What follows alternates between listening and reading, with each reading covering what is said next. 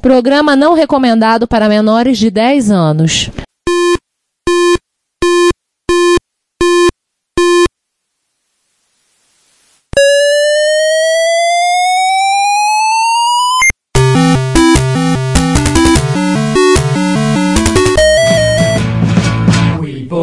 To help with your.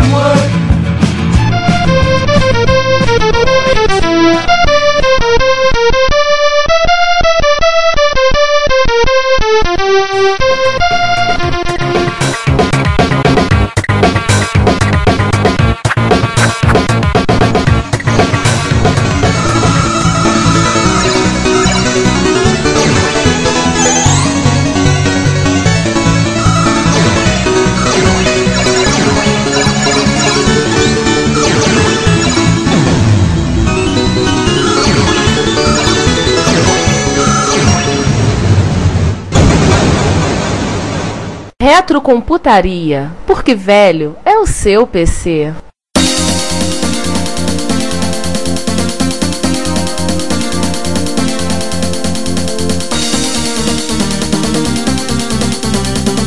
Olá a todos, bem-vindos a mais um episódio do Retro Contaria, o seu podcast de retrocomputação. E como dizemos há 35 edições, 35 para o sujeito de camiseta de MSX. O lance agora está em 36. Eu ouvi 36, 36, 36. melhor falar mais baixo. Pois é, como dizemos há 35 edições, velho é o seu PC. 36 para o rapaz de camiseta de MSX. Dou-lhe uma, dou-lhe duas, dou-lhe três. Vendido para o cavaleiro. Olá a todos, de novo no nosso episódio, esse é o episódio número 35 do Retro Contaria, onde, como vocês já podem estimar, nós vamos falar sobre... Leilões? Exatamente, nós vamos falar sobre leilões. Hoje gravando no estúdio, J2. ou seja, aquele carrinho da Jaque pequenininho, Coube todo mundo, então? Olha, Cara- o, o carro aqui nem a Tardes. É, é maior por dentro do que por fora. Ou seja, um verdadeiro carro de palhaço, né? faz sentido, faz sentido. e o Sander não tá, né? O Sander tá na mala, ou amarrado no para-choque. É, porque ele queria ficar no colo de alguém, mas a gente resolveu botar ele na mala. Então, como vocês podem perceber hoje, a maior parte da gangue, com um convidado nosso mais especial participando, eu, Ricardo Pinheiro, Eu, João Cláudio Fidelis. Eu, Juan Carlos Castro. O nosso editor Argentino barra espanhol barra paraguaio. E por aqui, Giovanni, na- no estúdio J2 Remoto. E Bom dia, boa tarde, boa noite. No estúdio J2 mais remoto ainda, César Cardoso. A ideia desse episódio, a gente tá discutindo sobre fazer esse episódio já há algum tempo, como nós faríamos, quero falar exatamente sobre leilões. E a ideia é que falar da questão dos leilões é porque, vocês sabem, tem acompanhado pelo Reto Computaria Plus, eu tenho feito uma série de posts sobre compradores e compras online, tem tido a participação do Juan, o Giovanni fez algumas colaborações, o César também fez algumas colaborações. A intenção no futuro, isso vai virar uma página, então fiquem calmos, eu depois eu vou compilar esse texto todo, vou publicar e botar uma página dentro do Reto Computaria Plus com todos os passos, tudo lá que eu tô comentando. A nossa ideia aqui não é falar sobre leilões e falar sobre dicas de leilões, coisas interessantes para serem compradas, mas é justamente falar como essa coisa tornou-se um negócio e dado que vivemos numa sociedade capitalista selvagem, homem primata, capitalista selvagem, já dizia o Titãs, Homem primata, capitalismo selvagem.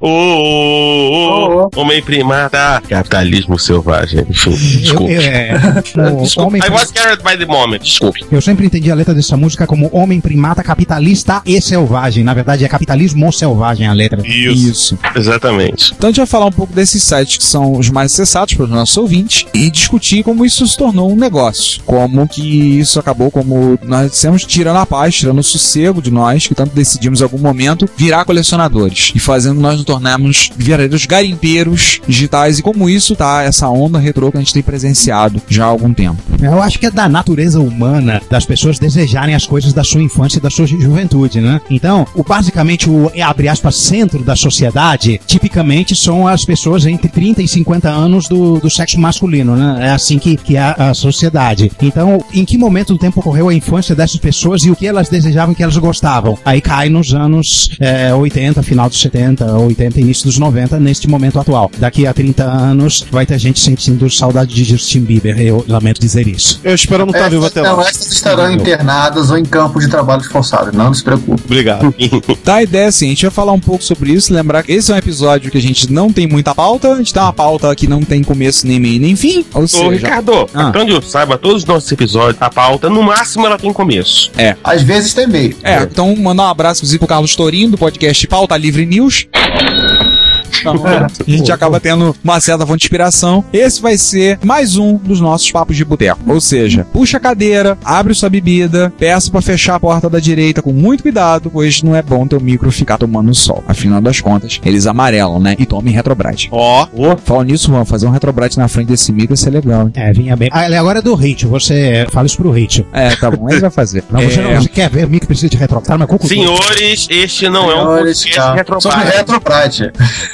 Não, já que é papo de boteco, a gente começou a zonear o papo, né? Começou a fazer uma... E já tem uma Gente, expressão obrigatória do César. Tipo, esse não é um podcast Retrobrite. Tudo bem, pode ser que um dia, se a gente estiver muito animado e todos os planetas alinhados e essa coisa toda, e unicórnios voando sobre a rua, a gente faça um podcast sobre Retrobrite. Mas não é esse. Tô inclusive aqui projetando a minha Retrobriker. Vou comprar uma caixa plástica grande, já tem um pedaço de madeira pra prender a luz negra. Tudo pronto aqui. nossa. O Nossa. Sander me ligou esses dias perguntando onde é que eu comprei uma caixinha de madeira pra estar montando um joystick pra MSX, como um joystick de arcade, onde a gente comprou a caixa. Ah, da festa da solda, que tinha duas, sim, né? Sim, Não, essas caixinhas de madeira você compra em uma, um material de, de artesanato, né? Caixa Sim. pronta. Pois é. Sim, aí foi comprar numa lojinha de artesanato, aí foi perguntar pra fazer. Tirando a furação de pros botões altamente fudepa, o negócio ficou bem legal. Mas Não, vamos legal, voltar, vamos né? voltar a falar dos leilões? Ah, só pra terminar, legal era aquela caixa, aquele joystick arcade do, do, do Ademir Caixano, feito no importa disquete 5 um quarto, né? É, enfim, vamos falar de leilão, porque acho que a gente zerou esse papo. Olha Vamos só. lá, a origem dos leilões. Hum, fala, Deve ser César, uma fala você. rupestre de alguém fazendo leilão de alguma coisa. Ou não. É, isso deve ter começado no dia em que duas pessoas queriam a mesma coisa de uma terceira pessoa e como as duas pessoas não acharam uma boa ideia pegar uma clava e uma pedra e rebentar a cabeça uma das outras, resolveram disputar na base do grito quem dava mais. Alguém ofereceu um pedaço de carne, outro ofereceu um pedaço de carne e uma tocha, outro ofereceu um pedaço de carne e a tocha e a mulher, e por aí vai, né? Exatamente. Até que um dia a coisa foi andando, inventaram dinheiro. Nesse momento vocês devem estar ouvindo algum remix de Money. Sim.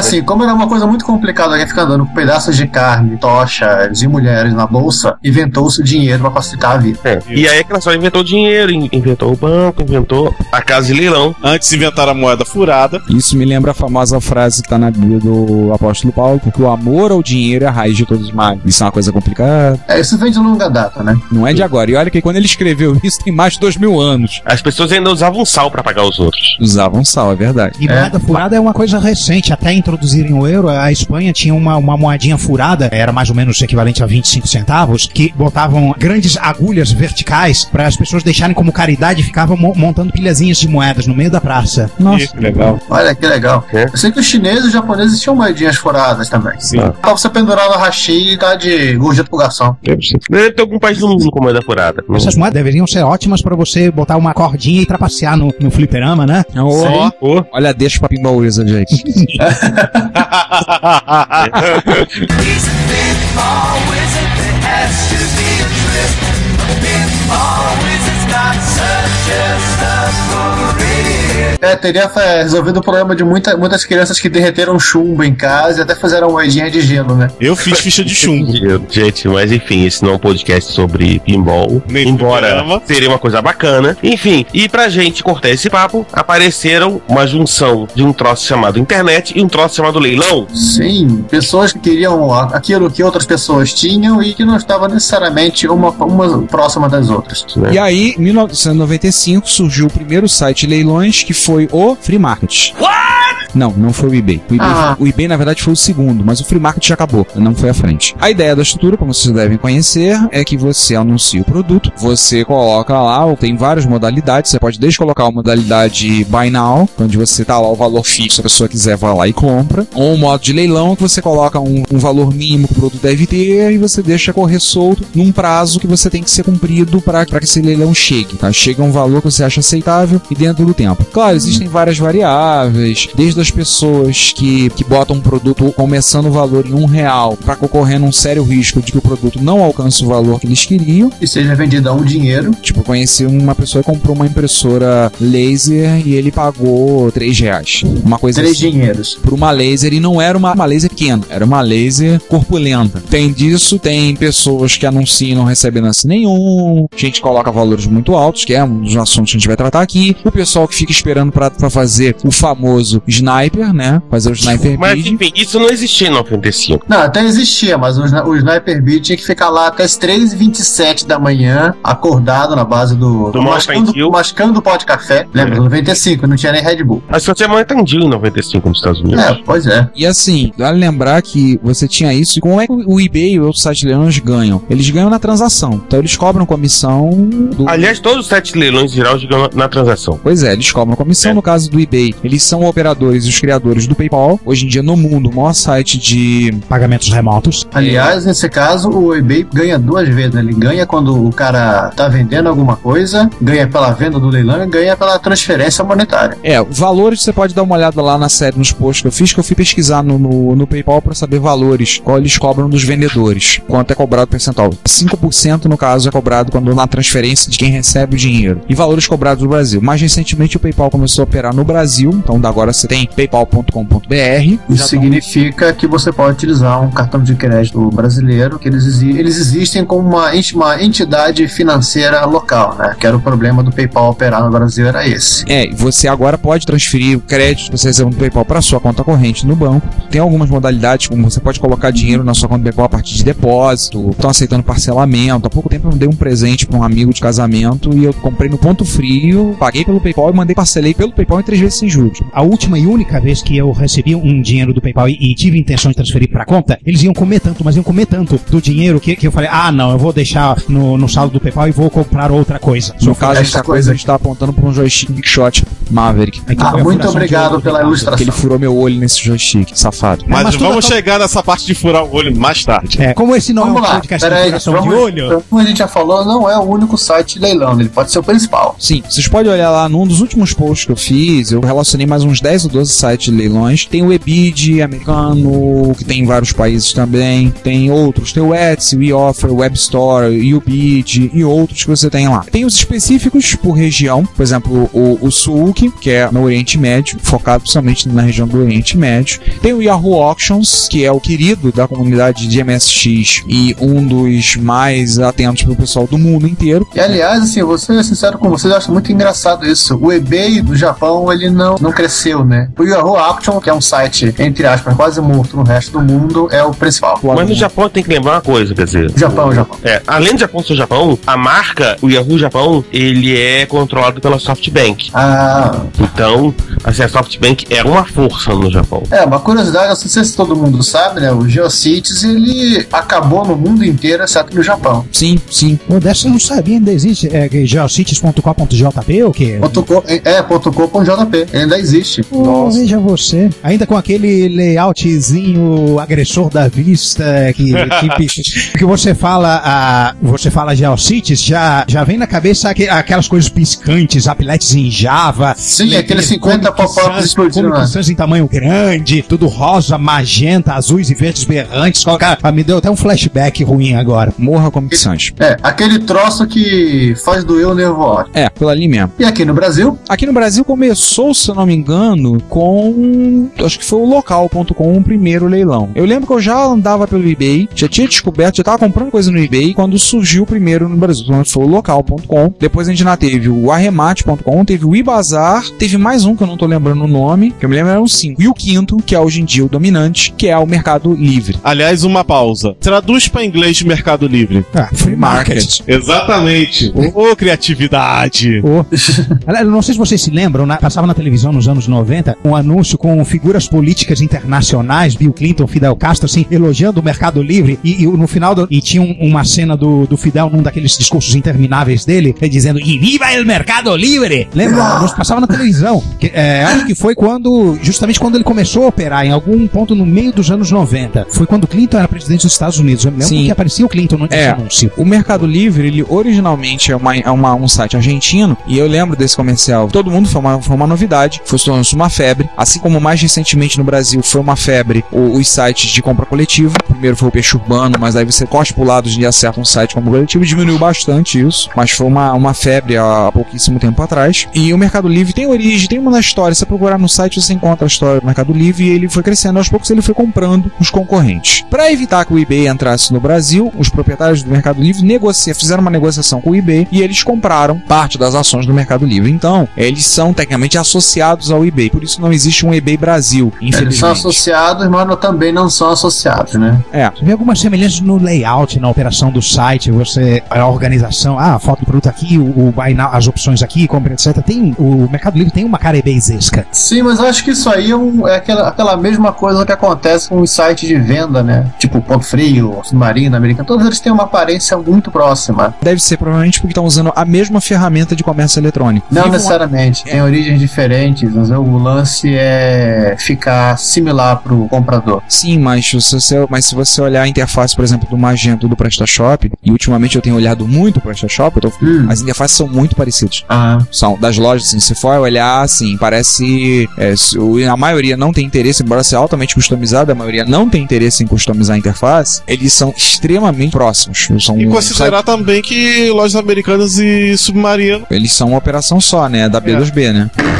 Aliás, lojas americanas, submarino e casa e vídeo. Não, loja americana, Submarino Shoptime? e Shoptime. Casa e vídeo também. Não, Casa e Vídeo não. Não, não, Casa Vídeo não. Casa Vídeo não. você sabe que, Ela- até Casa e vídeo A Casa continua. Vídeo não pertence a B2W. Ué, Hein, gente, a sabe loja que eu americana citei o- comprou a casa e vídeo, você ó, sabe. Mas só que eu citei o americanas.com lance é uma do- coisa, do- lojas americanas é. Ah, tá. É assim. Então, só pra eu citei o lance dos sites, que sim, tanto eu quanto o César, nós conhecemos o, digamos, o, o programador que fez o, a loja eletrônica do Ponto Frio, né, César? Exatamente. E o cara, assim, o cara era pau, era Pearl Monkey Nossa. e também era professor de Kung Fu, acho que astrólogo e pintor. Ou seja, ele seguiu bem a filosofia do Pearl, né? Visto que o Larry Wall, criador da linguagem, era É linguista. é linguista, né? Não somos da área. E depois, como hoje em dia, com a hegemonia do mercado livre, infelizmente, né? Porque concorrência é sempre um pouco, é sempre bom. Embora Bill Gates diga que 90% de market share é melhor, A concorrência é boa quando me interessa. A concorrência é ruim quando me atrapalha. teve uma tentativa de concorrência por conta do UOL, né? Que é o, maior portal do Brasil, lançou aquele site deles do Toda Oferta. Mas ele não tem abrangência, não tem o alcance que você tem hoje em dia do mercado livre. E existem também os sites de classificados, né? Que nunca se propuseram a fazer leilão e nunca fizeram leilão, simplesmente botam os produtos à venda. É, mas aí são coisas diferentes. O classificado, você é colocar, tô vendendo um, sei lá, um carro tal, quero tanto. Sim, É, Aí é, é, é outra história. O leilão, na verdade, o leilão clássico, vamos dizer assim, ele parte do princípio de que vai haver uma. Pode haver uma disputa por aquele item. Embora isso tenha meio que. Essa linha meio que tenha borrado a partir do momento em que a maioria das pessoas vende mesmo na base do preço fixo. É, borrou só para um lado, né? O, o Mercado Livre tá. o 80% degenerou para sites classificados, porque quase tudo é compre agora, preço tal. Agora, o É. contrário não acontece. Site Não, classificado isso, não faz isso no. Mercado Livre também. No, no eBay, eu acho que a maior parte hoje é o Buy It Now, que é você comprar Não, direto. nem tanto. No Que é eBay, no particularmente eBay, acho que tá é pau a uma- pau. 70%. Tem muito leilão. 70, Enfim, para não entrar no 75%. off, vocês sabem, existe hoje uma, uma forte indústria de venda de bagulhinhos a partir de Hong Kong usando eBay. Mas enfim, eu mesmo vou me dar uma pancada e aparecer uma, botar a foquinha na minha frente agora. Então, sites classificados que a gente citou, tem o bomnegócio.com, que foi, comprou o antigo jornal Balcão do Rio de Janeiro, célebre por conta das suas manchetes, dos seus anúncios criativos. O anúncio mais criativo ia pra primeira página, então eu lembro, nunca vou esquecer, vendo canhão da Segunda Guerra Mundial, troco geladeira por paraquedas, vendo barraco no Vidigal com uma vista maravilhosa, e outros anúncios assim do Balcão que eram, eh, tipo, vendo colchão gasto de um lado só. Eu tenho pra mim que o editor do, do Balcão era o mesmo editor do jornal Meia Hora aqui do Rio. Que a atividade em termos de primeira página é similar. Além dele, o Bom Negócio comprou a Operação do Balcão, né? Tem o LX, desapega, desapega, desapega. Vocês já viram pagando? Onde saiu o The Color Hoax de Araque. Sim. Tem a Craigslist, que é um tipo de site classificado. É, que, que é hoje o principal site de classificados no- nos Estados Unidos. E, tipo, im- impôs uma, assim, uma marca mundial hoje, que é o, o Craigslist. E é interessante que eu anunciei coisas no Craigslist e quem veio atrás veio comprar, querer comprar os produtos foram estrangeiros. Eu fui anunciei recentemente algumas coisas, um tablet usado que eu tinha, uma câmera, algumas coisas e um netbook. Quem entrou em contato comigo pela Craigslist foram gente dos Estados Unidos, gente de fora do Brasil. O Craigslist É, é, até, até, até tem Craigslist atendendo algumas cidades brasileiras, mas ainda não é tão, tão forte como outros, como por exemplo nos Estados Unidos. O Craigslist é todo segregado, né? Você te- tem que entrar numa cidade, numa região, etc, pra ir começar a procurar. Ou eu tô usando errado, né? Isso, que acabou sendo o que todo mundo faz, a partir do Craigslist. O LX também segrega por cidade e o Bom Negócio também segrega por cidade. Embora você consiga até fazer busca por conta do país inteiro. Dá pra você expandir em ambos, no OLX e no, e no Bom Negócio. Além desses sites, a Nevo- Além das internets, né? Você Além- pode. a gente pode ir procurar em feiras de antiguidade. Na, em particular, na cidade do Rio de Janeiro, existem pelo menos duas feiras, podendo expandir para uma terceira, que é a Feira de Antiguidade da Praça 15, que ocorre debaixo do elevado perimetral, frente à Estação das Barcas, na Praça 15.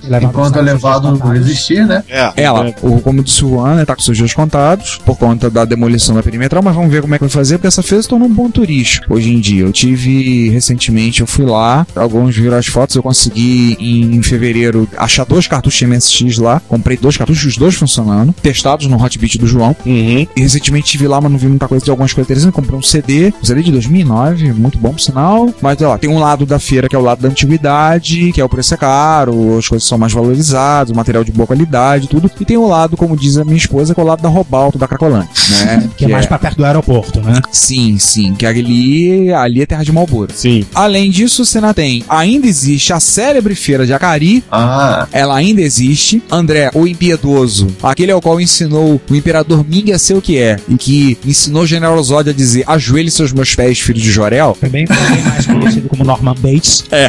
O André, que aliás foi convidado, infelizmente não pôde participar dessa gravação, a gente convidou ele. Ele já foi na Feira de Acari, mas disse que é demais pra mim, nas palavras dele. E tem a Feira de São Cristóvão, né? Que é uma das fontes do poder que nós É estamos já e é o vezes. território de André Psicopata Tavares. Sim. E tem também, pra quem tiver interessado sempre, né, as lojas físicas de, de leilão, né? Você vai lá e. E aí o Juan imitou perfeitamente, cara, dando um, dois, dando três. Aliás, só pra constar, no momento que esse episódio tá sendo gravado, deve estar sendo leiloado um, um Apple 1, acho que na, na Sotheby's ou na Christie, não lembro agora. Existem sites de leilões de empresas que operam leilões. É, mas nisso aí você não vai encontrar micros clássicos em lugar nenhum. Você vai encontrar, tipo, Lotes de PCs, lotes com 30 PCs, com 100 PCs. Exato. A Sold, a Sold é uma empresa que faz isso. É, você vai encontrar isso, por exemplo, tem os leilões da Receita Federal, que alguns são abertos para pessoa física. Já conheci gente que comprou algumas coisas interessantes. Gente que tem leilões de operam, por exemplo, leilão carros, carros que foram recuperados de seguradora, Móveis de escritório. Móveis de escritório, sim. Quando o American Online fechou a operação no Brasil, já foi tarde, eles leiloaram toda a operação. Então foi tudo. Foi mesa, foi cadeira, foi monitor, foi roteador, foi switch de rede, foi cabo, pronto, foi tudo. Eles foram, foi leiloado num- nessa forma, entendeu?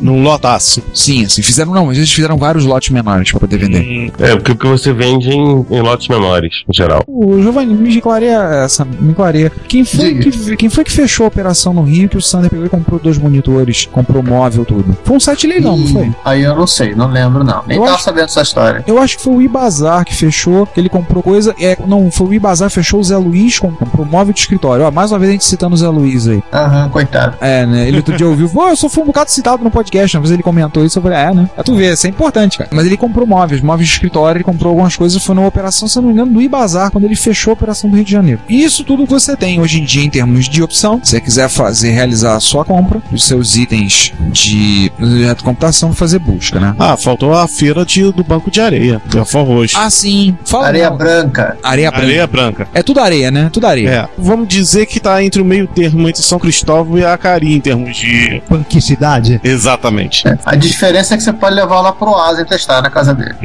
É. Às vezes o Asi vai lá pegar alguma coisa. Quero saber Isso. detalhes sobre essa instituição. Explica aí. Bom, se- segundo fontes, lá por perto, o nosso amigo Daniel Campos adquiriu os dois CP500 dele. É, isso, isso foi em Belfort Roxo, numa lojinha. Ué, mas essa. Areia branca é em Belfort Roxo. Ah, perto dali. É. Meninos, eu vi esses dois CP500 sendo adquiridos. E era tipo uma, uma lojinha tosca e não tinha nada de feira aquilo. Era uma. Não sabe É, mas é, a feira é na, das proximidades da casa do Asen Ah, e, e de lá. vou- alguém arruma um cavalo aí, eu, eu vou, eu vou induzir o Daniel a me dar as informações, vou fazer uma proposta que ele não pode recusar. Eita, Opa. Eu me denuncio por maltratos aos animais, por favor. eu Espero que não tenha troca de fluidos. E nessas horas Não, você começa a ouvir a música de abertura do Poderoso Chefão.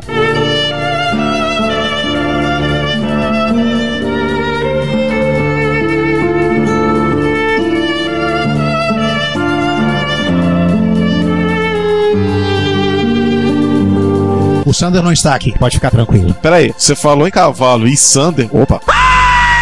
Opa! Opis, Vamos falar então um pouco sobre colecionadores. Vamos falar um pouco sobre colecionadores. Sim. o que é ser colecionador, né? Acho que uma boa referência é um texto do, do Mauro Xavier, da Casa dos Nerds, que, inclusive, um abraço pro Mauro, que é nosso ouvinte. Ele fala sobre coleção, ele começou a fazer, ele, nesse texto ele propôs uma espécie de uma taxonomia para colecionadores. Como são os tipos de colecionadores. E aí ele fala, propõe, por exemplo, o colecionador, que é aquele que acumula tudo que tiver relacionado, é aquele que gosta de ter caixa, ter todos os itens relacionados à, à máquina, guarda, tem, tem esse interesse. Aquele que utiliza, né, o utilizador, se a máquina ficar muito tempo parada, ele vai querer vender, porque ele não vai, vai perder o interesse em, em usá-la. O entusiasta, que é aquele que realmente que se envolve, que gosta da máquina, que programa ou que entende de eletrônica, desenvolve. Nós conversamos, conhecemos muitos desses. Aliás, é, eu acho que eu posso me classificar como entusiasta, né? Eu consegui contagiar dois amigos de trabalho a comprar MSX e hoje em dia eles estão em processo de fudebização. Então você passou do entusiasta para o evangelizador. É, Eu também tô meio que começando a fazer isso. Um, um amigo meu, de um outro círculo nerd que eu frequento, círculo nerd no caso de jogos de tabuleiro, é, vi um dos posts que eu vi, vi no Facebook, ele ficou entusiasmado, pô, eu fazia jogos RPG, tá, eu usava o Grafos 3, aí o post do Grafos 3 que o De Giovanni desencavou. Aí eu convidei ele pra MSX Rio, falou que não pode ir, de repente ele vai na Retro Rio, botei o bichinho lá, botei, botei o vírus lá pra infectar o organismo dele, né, vai que.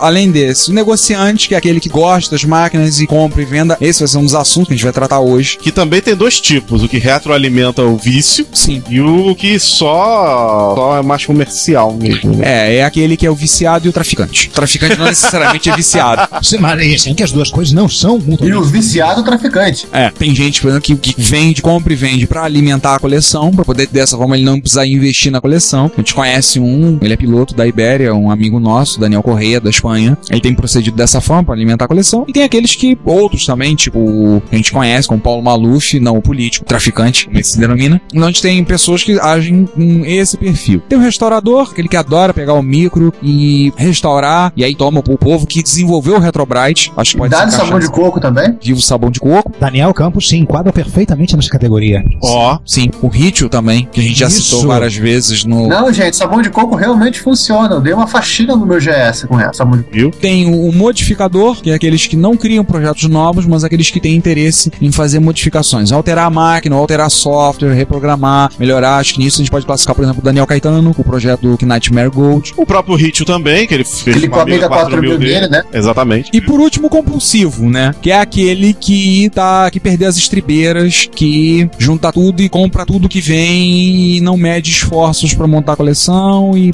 não, não para de comprar a ponto de, se- de perder o sentido prático em termos de gasto. E Vende a mãe pra personagem comprar um de- quickshot. E arrisca virar personagem de seriado do Discovery Channel.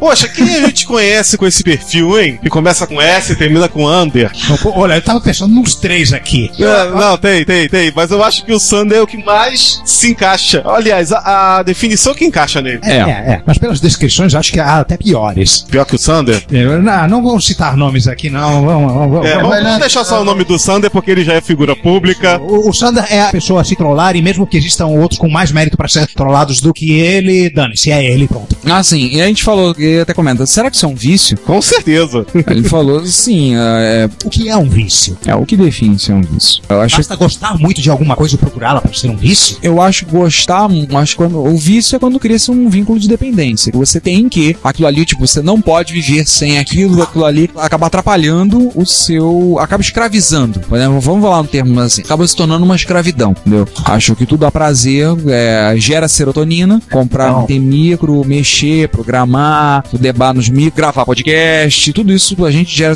e é um prazer para nós fazermos. Mas o problema que temos é quando isso torna-se, cria-se, vai a, a níveis patológicos, cria-se uma dependência. É só você ver o seguinte: se o de- grau de dependência é aquele negócio. Pense um item da sua coleção. Você consegue vendê-lo sim ou não? Você. acho não é sou viciado, consegui você- vender o F700, não sou viciado. Você não é viciado. Você fez três, uma troca e duas vendas recentemente. Isso que me tô descambando meio pra categoria malufista, né? Deixar claro aqui que, graças ao Juan, sou agora um usuário de Amstrad CPC. Meu Deus. Meu Deus. Muito obrigado. A classe Juan agradece a preferência. Mas fala. Uma história. Se voltar à questão que o Juan tá falando, tipo, você consegue vender um micro, eu acho que é mais importante. Você consegue vender um micro sem criar um grande drama antes, durante ou depois? Porque é aquela coisa, porque você pode querer vender um micro, beleza. Você, ah, vai vender um micro. Mas aí você cria um, um drama interminável sobre a venda do micro. E aí depois, quando você consegue ir pra vender, você cria um drama interminável pra entregar o micro, cara, pra fechar a venda, etc, etc. Então é, é aquela coisa, que é natural, assim, tem situações na vida que a gente de repente tem que fazer caixa. Sim. Sim. A gente precisa fazer caixa e é aquela situação no final das contas. Quer dizer, qual é realmente a sua reação com relação a, a uma venda? Você vai conseguir vender sem criar grande drama. Se você não conseguir vender um micro sem transformar isso num inferno absoluto, então você tem um problema. Sem posts gigantes no Facebook? Sem você chorar, lamentar, querer se rasgar todo, fazer araquiri português e coisa do tipo. É, por aí. Nesse momento eu me lembro de Didi Mocó tentando se suicidar, botar a mão dentro da boca o champ. O suicídio mais clássico da história da televisão. Eu acho que também uma referência que tem bem quiser, existe um livro publicado em 2009, um guia, que é o Vintage Computing Retro Console Price Guide. Uma boa parte dele está disponível na área de livros do Google, mas tem o site também. Tudo bem que ninguém segue. Eu já fui olhar de curiosidade preço de micro que eu comprei, eu paguei mais caro, mas pela Ah, raridade inclusive, vale a pena. é isso aí, Ricardo. Deve estar bem desatualizado, 2009. Sim, É. sim. Mas é uma boa maneira de você se guiar pro preço, dar uma noção que tá fazendo, como é que tá pra você ter um referencial. É, até Fala. porque também eu acho que é uma coisa. Eu acho que o mercado entrou em overdrive, talvez nos últimos dois anos. Mas Com certeza. É, isso é uma coisa que os espanhóis falam, né? A retrobolha. É. E aí vem aquela máxima que talvez vai nortear agora o resto do episódio, né? Que é aquela grande pergunta: colecionador é o mesmo que otário? Pra alguns é, né? É, Que né? O cara coloca no anúncio. Para alguns espertinhos é, mas no geral é o extremo oposto. Vendo papel higiênico usado para colecionadores. É, ele não tá atraindo colecionadores com essa frase, já digo logo. Alô, alô, repórter Aço, alô?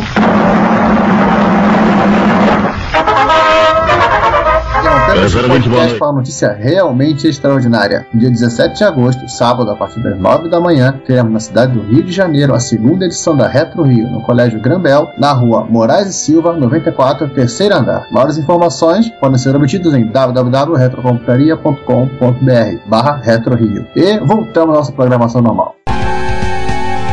Bom dia, boa tarde, boa noite. Estamos aqui para mais um- uma sessão de notícias do Retrocomputaria. Essa sessão, como todo episódio, é em homenagem ao grande pioneiro Douglas Engelbart, que desde o dia 3 de julho não está mais entre nós. E, entre outras coisas que ele fez, ele inventou o mouse. Além de inventar a mãe de todas as demos, que nós vamos colocar em algum lugar do. Aí, da. Desculpa. É, em algum lugar aqui embaixo. Dá down aí gira Isso, em algum lugar embaixo. Faz um minuto de silêncio.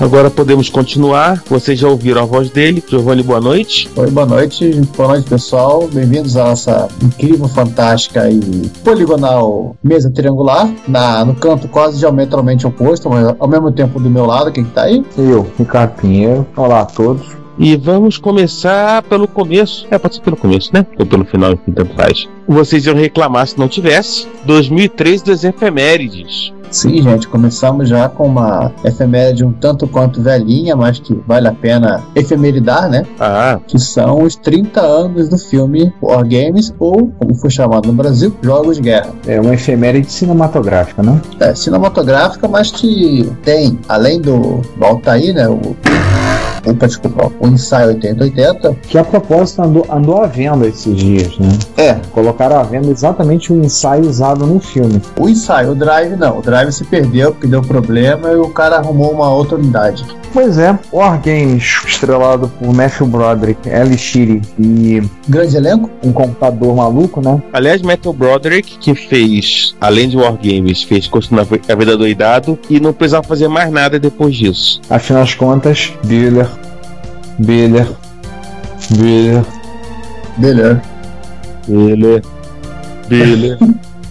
Bueller. Bueller. Bueller. Enfim, sou atrasado de danos. Bola pra frente. Bola pra frente. 65 anos do bebê de Manchester. O que foi o bebê de Não, Manchester? É alguma coisa do Lovecraft? Não, não, aí teria que ser alguma coisa em referência ao bebê de Rosemary. O bebê de Manchester é uma máquina projetada na Universidade de Vitória, em Manchester, que foi o primeiro computador com armazenamento de dados, com possibilidade para armazenamento de dados, com unidade de armazenamento de dados. Isso é o que eu entendi direito ao ler aqui no Wikipedia. História do programa computer, né? É. Então, o primeiro computador teve um, um drive disquete, alguma coisa de fita cassete. É, algum dispositivo de armazenamento. É, pois é. Assim, gente, pessoal que é do Pokémon pra cá, né, pra vocês poderem entender, primeiros computadores não tinham memória de armazenamento de massa. Ou seja, você tinha que redigitar os programas toda vez que precisasse utilizá-lo. No caso, nem era digital, era coisa virar chavinha, né? É, virar chavinha, colocar na fita magnética, aí já é mais chique. Ou colocar na fita de papel, né? No caso do desses, quando você trabalhava com fita magnética, você podia fazer armazenamento. Já era alguma coisa. Mas a primeira máquina. Isso, ela rodou seu primeiro programa no dia 21 de junho de 1948. Fica para quem tiver curiosidade, pule na Wikipedia em inglês, procura pelo Manchester Baby, dá uma lidinha para ver e saber que você que tá reclamando da vida, dizendo que o Facebook tá lento ou que seu computador não, não gera FPS bastante para rodar Crysis na resolução que você quer, as coisas já foram mais difíceis. É, você teria que digitar o, o Firefox todo de novo, toda vez que fosse utilizar. Ou algo parecido. Vamos para algo mais novo? Mais uma de 30 anos? Mais uma de 30 anos. Mais um 30 não. Só que a gente continua nas Ilhas Britânicas, que é 30 anos do Memotech MTX 500. Sim, é. É uma coisa quase. Esse Spectrum, quase MSX, quase NET. É, eu tô vendo uma foto dele aqui no artigo no Register. Projeto de dois pesquisadores de Oxford, duas pessoas de Oxford, um matemático e um metalúrgico. O cara teve um PhD em metalurgia, né? Mas de metalúrgico seria pobreza. De. Ah, que nada, o case era de metal. Não, o case é muito bonito, diga-se de passagem. Sim, a máquina é bonita. O MTX 500 vinha com 48K de RAM, tem essa é uma versão MTX 512 com 96K, e em ambos os casos você podia expandir para 512K, 180 de 4 MHz, 24K de ROM, mas você tinha uma ranhura de expansão, você podia expandir até 48 e eles também desenvolveram né, as suas maneiras de escapar aí do famoso limite de 64K dos 80. Hum, Em termos de gráfico, parecia muito com o MSX1. Pelo que eu já vi de, de sobre esse bicho, ele, tá, ele tem os 80, ele tem um AY, se não a memória, ele tem um TMS, e ele é mais ou O menos um MSX. 9929A, TMS É. 9929A. Um chip som da TI também, que é o mesmo chip do BBC Micro. hum. Porque assim, César, você, eu já falamos, eu falei que ele é quase um MSX, porque inclusive alguns jogos do MSX foram portados para ele, foram, portados, não, foram convertidos para rolar nele. E uma coisa curiosa, fazemos assim uma, uma volta para o começo da sessão das efemérides, esse computador também foi utilizado, assim como o Insight, em um filme. Claro que um filme não tão, um propósito assim, não tão, tão nobre quanto hackear o, NORAD. Esse foi o computador utilizado pelos dois aborrecentes lá no filme Mulher Nota Mil para criar a Mulher Perfeita. Ah, era um Memotech. Os caras importaram da Inglaterra o modelo que o modelo que aparece é uma unidade com o aparelho com a unidade de dois drives, 5 um quarto, Hum, que era um caixote muito parecido com o, C- o CP450 do CP400. Convenhamos, né? Se a, o propósito que eles queriam fazer no, com o Memotech no Milhão Tamir, eu, eu confesso, como, como egresso daquela geração, um propósito mais nobre do que o NORAD. Pois é, mas o garoto só queria jogar. Né, né, voto com o relator, inclusive, nesse caso. Eu queria acrescentar uma efeméride. Pegamos também agora, no mês de junho, 30 anos do Matel Aquários. Ou, como diz o Google, você não gostaria de dizer Motel Aquários? O Google já fez isso comigo. O Matel Aquários não é a música Aquários do musical Hair, tá? Por favor, não me lembrem disso. Não me deixem lembrar disso. This is the dawning of the age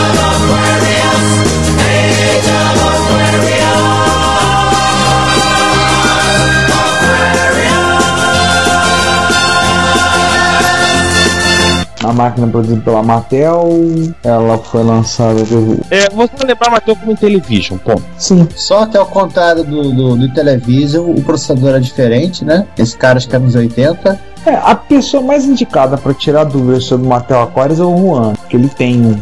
Um ou dois, não lembro. Aliás, eu lembro muito bem quando ele comprou, ele recebeu o Mattel Aquarius. Tava indo almoçar e vem, vem e aparece o Juan do nada com uma caixa gigantesca em cima do ombro. Hein, César? Aquele sorriso característico de quem acabou de receber algo que estava rastreando há algumas semanas. Exatamente. É uma máquina curiosa, né? Alguém disse que ela era tão um, definido por um jornalista da Creative Computing com uma máquina soul cheesy, assim, tão gordurenta, assim que você deveria ter luvas de borracha para poder usar enquanto estivesse usando ele. Esse micro ele tem uma característica curiosa que tem assim como é o Sharp MZ, né? Aqueles caracteres gráficos que você pode utilizar para fazer jogos, ele não tem modo gráfico. Só que nesse cara ele tem um set que literalmente todos os jogos foram feitos com esse bloquinho. Ele tem bonequinhos, ele tem setas, ele tem elementos de explosão, o que torna os jogos graficamente incrivelmente repetidos. O- uma pequena observação sobre o, o Memotech MTX500 foi a máquina que perdeu a corrida contra o MSX quando a União Soviética quis comprar um micro para informatizar as escolas. Olha, eu a- penso que a, a Acorn também participou dessa. É, mas a Acorn era, além de ser bem mais foco necessariamente que a Memotech, que para não lançou um micro 83 para começar a vender em 84, né? Não. Com relação ao Mattel Aquarius, Juan, fala do Mattel Aquarius aí nos nos comentários. Pronto. É, o Juan comentará a respeito dos do nossos comentários. Não se preocupe com isso. Isso. Procura nas letrinhas que estão passando aí embaixo. É o comentário do Juan. É, Exatamente. então vamos torcer para ele não lembrar da, do trilha sonora do musical Hair. É fácil a gente resolver isso, Juan. Se você lembrar do musical Hair, a gente- vamos cortar o acesso à sua conta do Reto Computaria Plus. Pronto, Vamos passar para outra sessão que tá todo mundo esperando? Vamos lá. vamos. Hackaday? Cadê? Hackaday. Começamos o Hackaday com. Eu acho que já apareceu no Plus. Não apareceu no Plus, um pouquinho. Apareceu no Dantes também. Então é pra isso. É bacana, a gente vai repetir toda hora. David Crane explicando como ele fez o Pitfall no Atari 2600.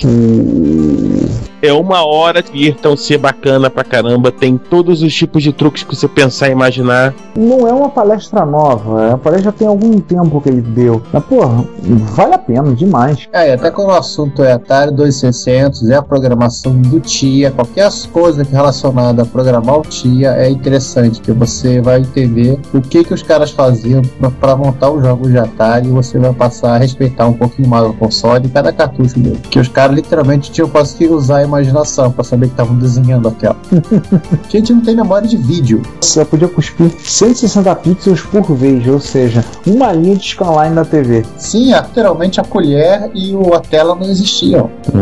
E, aliás, falando em colher, e falando em ray tracing e scan, Assim, scan, scanline, e tudo vamos isso e tudo isso em 4K. 4K. Não, 2K, se falha a memória. Não, falando. É 4K é o Atari, né? O, é o, O Atari 2600, 4K. Originalmente era um jogo de 6K. Ele teve que atochar o jogo em 4. Nossa. Enfim. Já que estamos falando em atochar e lem- relembrando a vida dos programadores de Atari 2600 que tinham que literalmente, como fala o livro, seguir o, o feixe de elétron do, CRT, aí caímos no projeto na Hackaday modificando uma televisão de tubo para usá-la como monitor de um arcade. E, por assim entender, monitor de arcade, se não para a memória, também um monitor RGB, né? De 15 kHz. É. Isso andou rolando nas listas brasileiras há pouco, sobre como você adaptar a tua TV puxando direto no, no chip de controle do, do aparelho os sinais de RGB. Você literalmente vendo onde é que eles entram na- no chip que vai gerar a imagem e você jogando o, o- o RGB do teu, do teu próprio computador clássico lá no meio do caminho. É um tremendo de um trabalho. Em todos os sentidos, na verdade. Não só de ser um trabalho bacana, mas de ser um trabalho que exige muita coisa.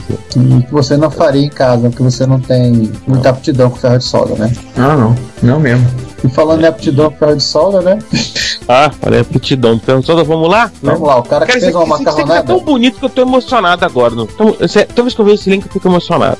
Porque, né? orgulho de si próprio, né? Exatamente. E se eu tivesse feito isso, eu teria orgulho de mim- de mim mesmo. Porque qual é a graça de você fazer um computador multicore com um chip de 16 bits ou 32 bits, se você pode fazer com uma coleção de até megas de 8 bits? Nossa. Segundo o projeto na descrição, são 15 núcleos trabalhando. Isso, é, é um manager, 15 workers. Sendo que cada um com suas frequências 16 MHz, conectados a um barramento de 8 bits. É, né? Né, todos eles dividem a RAM 32K, o armazenamento flash, né, a saída VGA e o controlador Ethernet. No vídeo, ele faz coisas bacanas, tipo, divide a tela em três, e aí enquanto um tem uma calculadora, o outro tá jogando um troço que parece Tetris, e o terceiro tá lá com um aplicativo de, an- de anotações, né, de, de notas. Um bloco de notas. Também faz Mandelbrot, de- dois primos, essas coisas todas. Nossa, impressionante. É, essas coisas todas que só quem tem 15 cores de processador pode, pode brincar de querer fazer.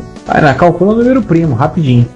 Lembrar que o algoritmo do números primos é um algoritmo que é facilmente paralelizável para calcular números primos e calcular número pi. São algoritmos pra- que funcionam muito bem se você for dividir a tarefa entre vários núcleos. Aproveitar a ideia. Uhum.